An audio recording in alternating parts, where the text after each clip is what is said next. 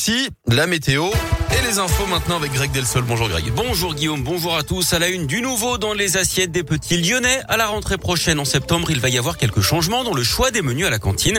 Deux formules seront proposées, l'une entièrement végétarienne et l'autre avec de la viande et du poisson au moins deux jours dans la semaine. Une alimentation plus saine et plus respectueuse de l'environnement défendent les élus écologistes.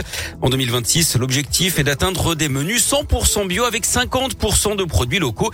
D'ici là et dès le mois de septembre, les enfants consommeront moins de produits transformés. 4 millions d'euros ont d'ailleurs été investis dans la cuisine centrale de la ville basée à Rieux-la-Pape.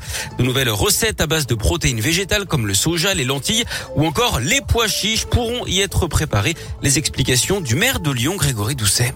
On a fait l'acquisition dans notre cuisine centrale de nouveaux matériels qui vont nous permettre de travailler les légumineuses de manière à s'assurer que on a toujours le même apport en protéines, qui sont des protéines végétales et moins des protéines animales, dans les assiettes. C'est très important puisqu'on va bien évidemment garantir le même équilibre alimentaire qu'aujourd'hui dans les assiettes de nos enfants.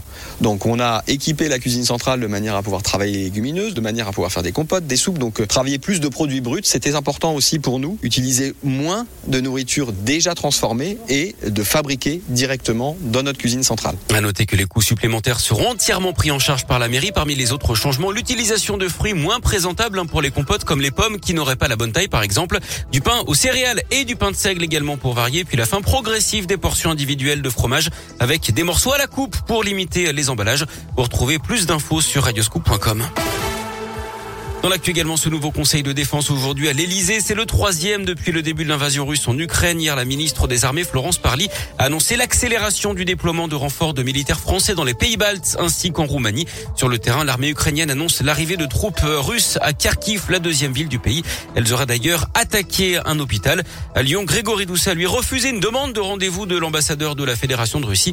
Demande faite avant l'invasion russe. D'après le progrès, le maire de Lyon juge la demande de l'ambassadeur nulle et non avenue. Il redit son intention de mettre tout en œuvre pour accueillir dignement des réfugiés ukrainiens. Bonne nouvelle, à Vienne, Saint-Romangal et Sainte-Colombe en Orisère, l'eau est revenue hier soir dans le robinet d'une centaine de foyers. Elle avait été coupée dans l'après-midi à cause d'une casse sur le réseau d'eau potable. L'agglomération précise quand même qu'il y aura une autre coupure dans les jours à venir. Une nouvelle intervention sera d'ailleurs nécessaire. Du sport et du tennis avec l'Open 6 sens métropole de Lyon en partenariat avec Radio Scoop. Ça passe pour la lyonnaise Caroline Garcia. Elle a battu la tête de série numéro 1, l'italienne Giorgi en 3-7 hier au premier tour. Elle jouera une autre italienne, Trevisan, demain. C'est fini en revanche pour Océane Dodin et pour Kristina Mladenovic. Le tournoi qui se poursuit aujourd'hui avec deux joueuses russes, hein, Diatchenko et Gracheva, toujours autorisées à jouer. Les instances ont décidé hier de maintenir les athlètes russes dans les tournois masculins et féminins et en grand chelem mais sans bannière. En revanche, ils sont bannis de la Coupe Davis et de la Billie Jean King Cup, la Coupe Davis féminine. Ah. Ouais, et puis du basket avec les huitièmes de finale retour de la Coupe d'Europe pour l'Asvel féminin ce soir face à Lublin, à Mado Bonnet.